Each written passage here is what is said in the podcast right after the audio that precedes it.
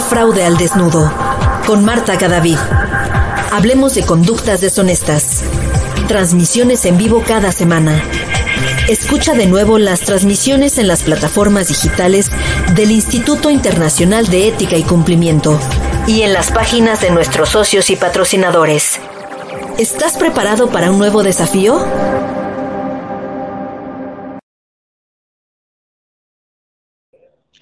Hola, muy buenas noches. Les habla Marta Cadavid en una cápsula más de Fraude al Desnudo. Hoy desde la bella ciudad de Santa Marta, Colombia, disfrutando de un paisaje y pues también de un clima espectacular. Muchas gracias a todas las personas que se conectan y que también comparten esta información. Recuerden que alguien la está esperando. Eh, bueno, hoy voy a hablar de un tema que posiblemente nada tenga que ver con fraude, pero yo pienso que las buenas prácticas eh, hay que compartirlas, pero también aquellos eventos y aquellas eh, situaciones tan particulares que se vuelven como comunes culturalmente en las organizaciones. para las personas que siguen mis posts y que tienen la oportunidad de leer las cosas que comento en las redes sociales, especialmente en Facebook y en LinkedIn, eh, esta semana o la semana pasada eh, yo posteé algo acerca del el poder del chisme. Eh, y me preguntarán, ¿qué tiene que ser, esto? ¿Qué, ¿Qué, relación existe con esa cosa que llamamos chisme con el tema del fraude? Y yo lo llamaría también con el tema de los comportamientos deshonestos.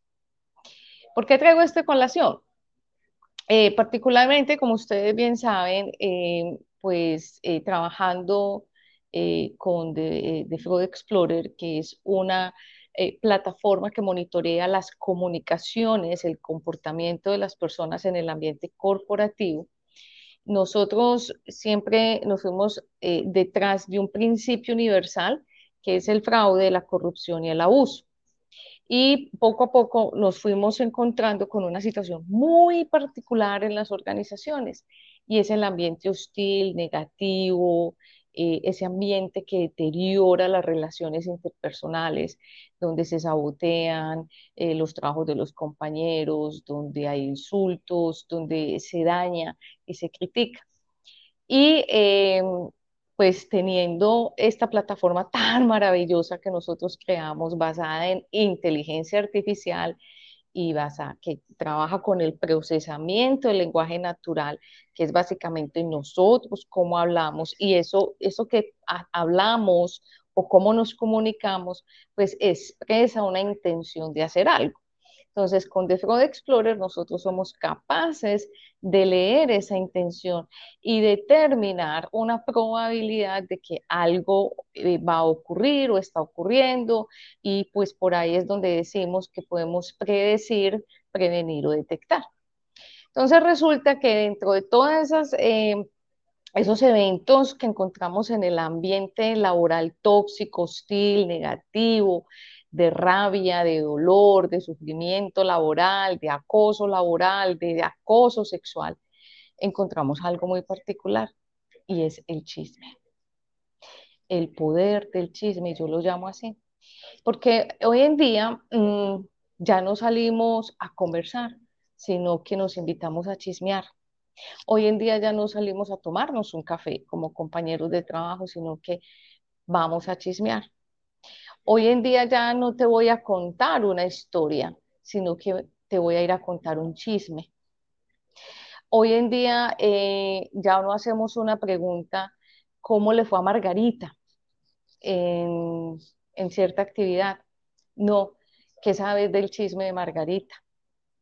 O muchas veces es que te tengo un chisme, no me lo vas a creer.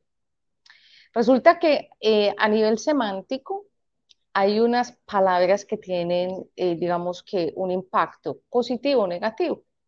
Por ejemplo, cuando hablamos de la paz, eh, hablamos de la paz y siempre pensamos algo bien. Pensamos de pronto en una bandera blanca, en una paloma, pensamos en tranquilidad. Y cuando pensamos en guerra, generalmente pensamos en algo que es dramático, pensamos en armas, muchas veces en violencia, en muertes. Así sea una guerra de almohadas, la palabra guerra tiene una connotación negativa. Es lo mismo que pasa con la palabra fraude. A nosotros nos pasa muy particular porque cuando mm, nosotros estamos hablando con ciertas compañías que vienen, por ejemplo, de una cultura japonesa, que hay marcas de carros que vienen de una cultura japonesa muy estructurada, muy fuerte. Entonces a ellos no se les puede decir la palabra fraude por ninguna parte, y mucho menos corrupción o abuso, sino que ahí hablamos de compliance porque la palabra fraude de por sí tiene una connotación fea, grotesca, negativa. Y así hay muchas palabras en nuestro vocabulario, como la palabra chisme. Cuando nosotros decimos la palabra chisme, mm, la palabra chisme tiene una connotación grotesca, no tiene una connotación bonita. Cuando uno está hablando de un chisme, siempre hay una connotación como que es negativa, eh, se va a hablar mal de alguien, se va a inventar algo de alguien. Pero resulta que a nivel cultural, esa palabra chisme, el verbo chismear, eh, el sujeto chismoso, se ha apoderado de nuestra cultura empresarial de una manera tan particular, tan extraña, que yo por eso quise hacer hoy este programa y le doy el título del poder del chisme.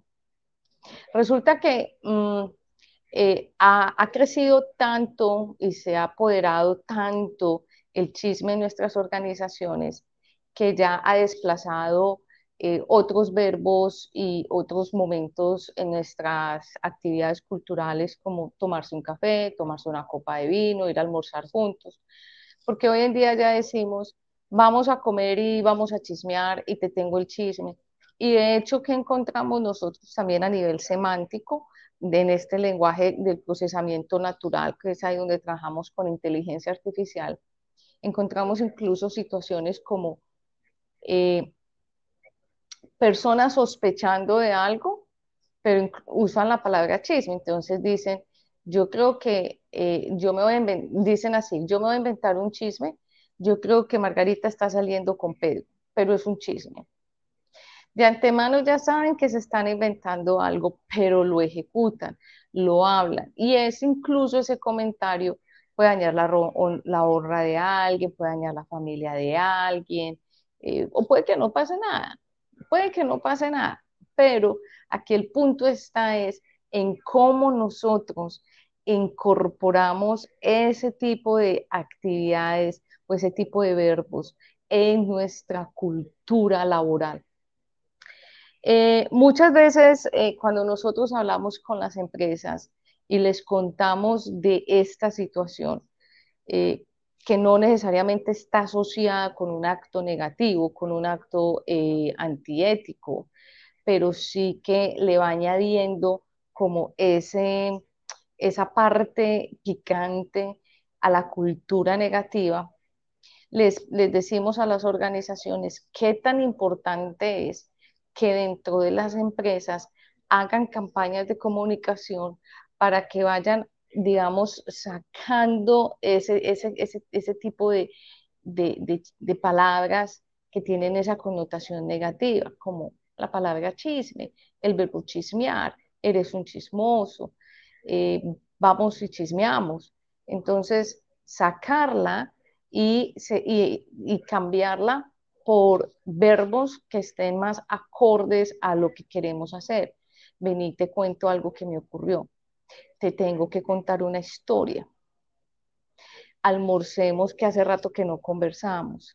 Me encantaría verte porque te tengo que contar cosas que me han pasado en mi vida y tratar de quitar esa palabra chisme de nuestro vocabulario para evitar que tenga tanto peso en, las organizaciones. Eh, yo por mi parte eh, lo veo todos los días, lo veo cómo se destruyen eh, en las organizaciones la parte cultural. veo cómo se trata de sacar adelante esa parte cultural de respeto, de, ayudarle al otro, de darle apoyo, pero solo con decir algo improcedente, algo que no tiene nada que ver con esa persona, pues se puede destruir lo que de pronto se había hecho bien. Entonces, mm, yo quiero hoy, con esta cápsula, eh, darles como esos tips de comunicación donde ustedes pueden eh, tener mejores actitudes dentro de la organización. Pensar muy bien cuando vayan a utilizar eh, esas palabras que tienen un significado eh, grotesco, negativo, incómodo, y buscar cómo reemplazarlas. Eso también hace parte como de la conciencia de cómo nosotros hablamos. Em, cuando nosotros iniciamos con el análisis del comportamiento humano desde el aspecto del ambiente laboral hostil, negativo, incluso la violencia empresarial, que es mucha, es más de la que ustedes se imaginan. También encontramos que se emplean otras palabras y que ese tipo de situaciones se vuelven el caldo de cultivo de los actos deshonestos. El fraude no necesariamente tiene que llegar o nacer o, existir porque una persona eh, es un depredador. Recordemos que en la regla de la propensión al fraude hay un 10% de las personas que siempre están buscando cómo hacer las cosas mal, cómo sacarle partido a todo. El resto de las personas, generalmente el 80% somos personas que generalmente somos buenas, pero nos encontramos bailando en la tormenta equivocada, personas que de pronto no tienen la capacidad de resolver los problemas o ya tienen tantos, pues que toman los recursos de la organización. Entonces aquí lo que hay que hacer es entender que no todo el mundo va a llegar a cometer un fraude, no todo el mundo va a llegar o está pensando cómo cometer un fraude. La gente empieza a racionalizar cuando tiene los problemas, cuando se combinan diferentes vértices de esa eh, geometría del fraude. Entonces, cuando esto sucede, también hay, una, hay, parte de un comportamiento humano que ya se viene expresando, ya se viene dando, y se puede dar de dos vías.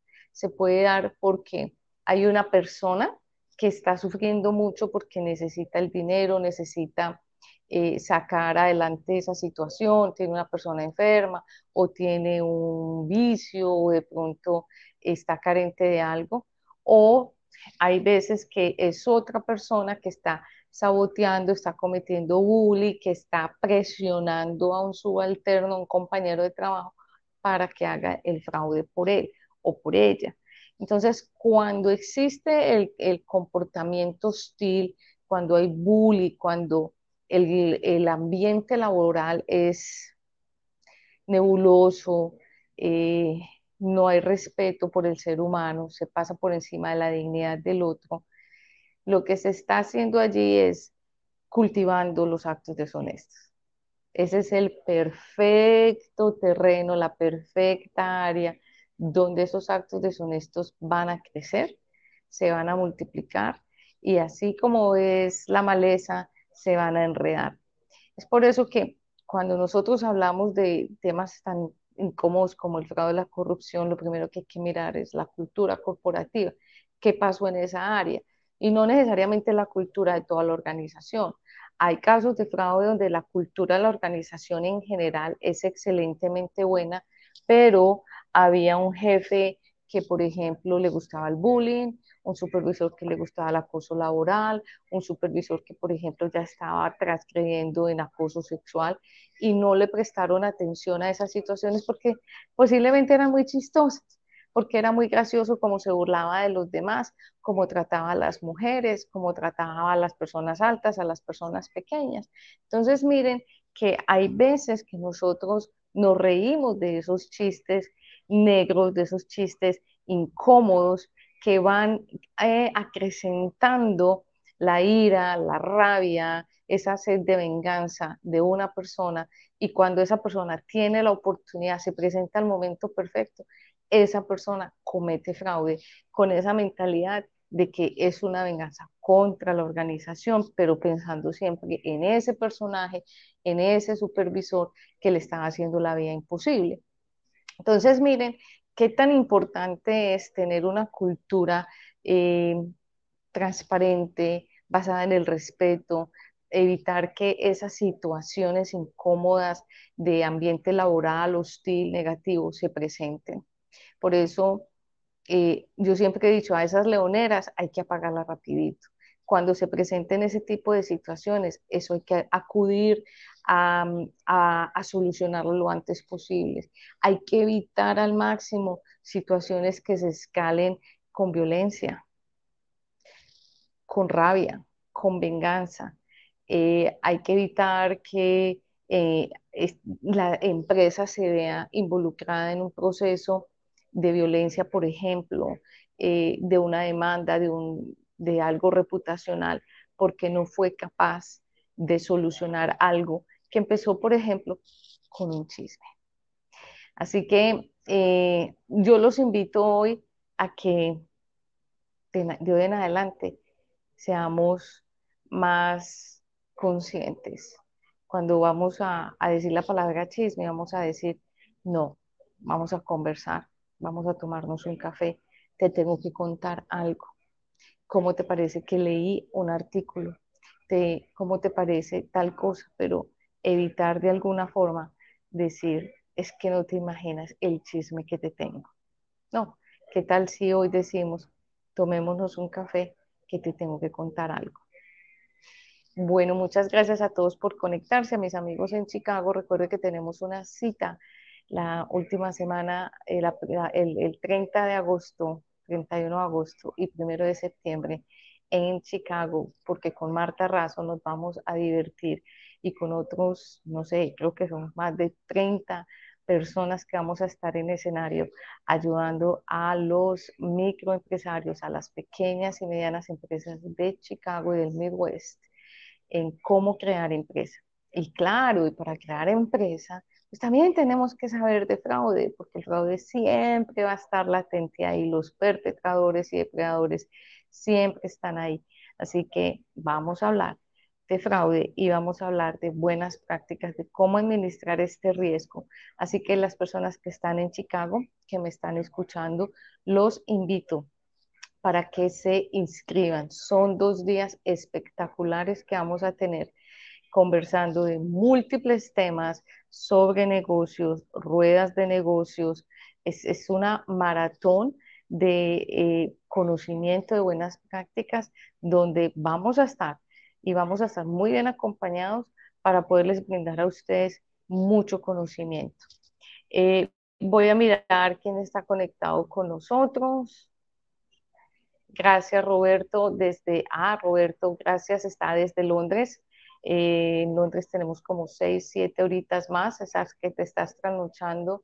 Y eh, Claudia, perdón, Claudia, eh, Claudio Cameira está desde Brasil. Muchas, muchas gracias, Claudio, por acompañarnos en el día de hoy. Así que me despido, nos vemos la semana entrante, si Dios quiere, ya volvemos eh, ah, también está aquí con nosotros, en un momento. Está con nosotros también eh, otra persona que no puedo verlo, en un momento. Sí, está con nosotros Viviana Quintero, muchas gracias desde Medellín. Y bueno, pues nos vemos, si Dios quiere, la semana entrante. Y allá ya estaré de nuevo en, la, en, en el bello país de Costa Rica. Nos vemos, cuídense mucho compartan la información y pilas, no más chismes, quitémosle el poder al chisme. Hasta pronto, chao, bye.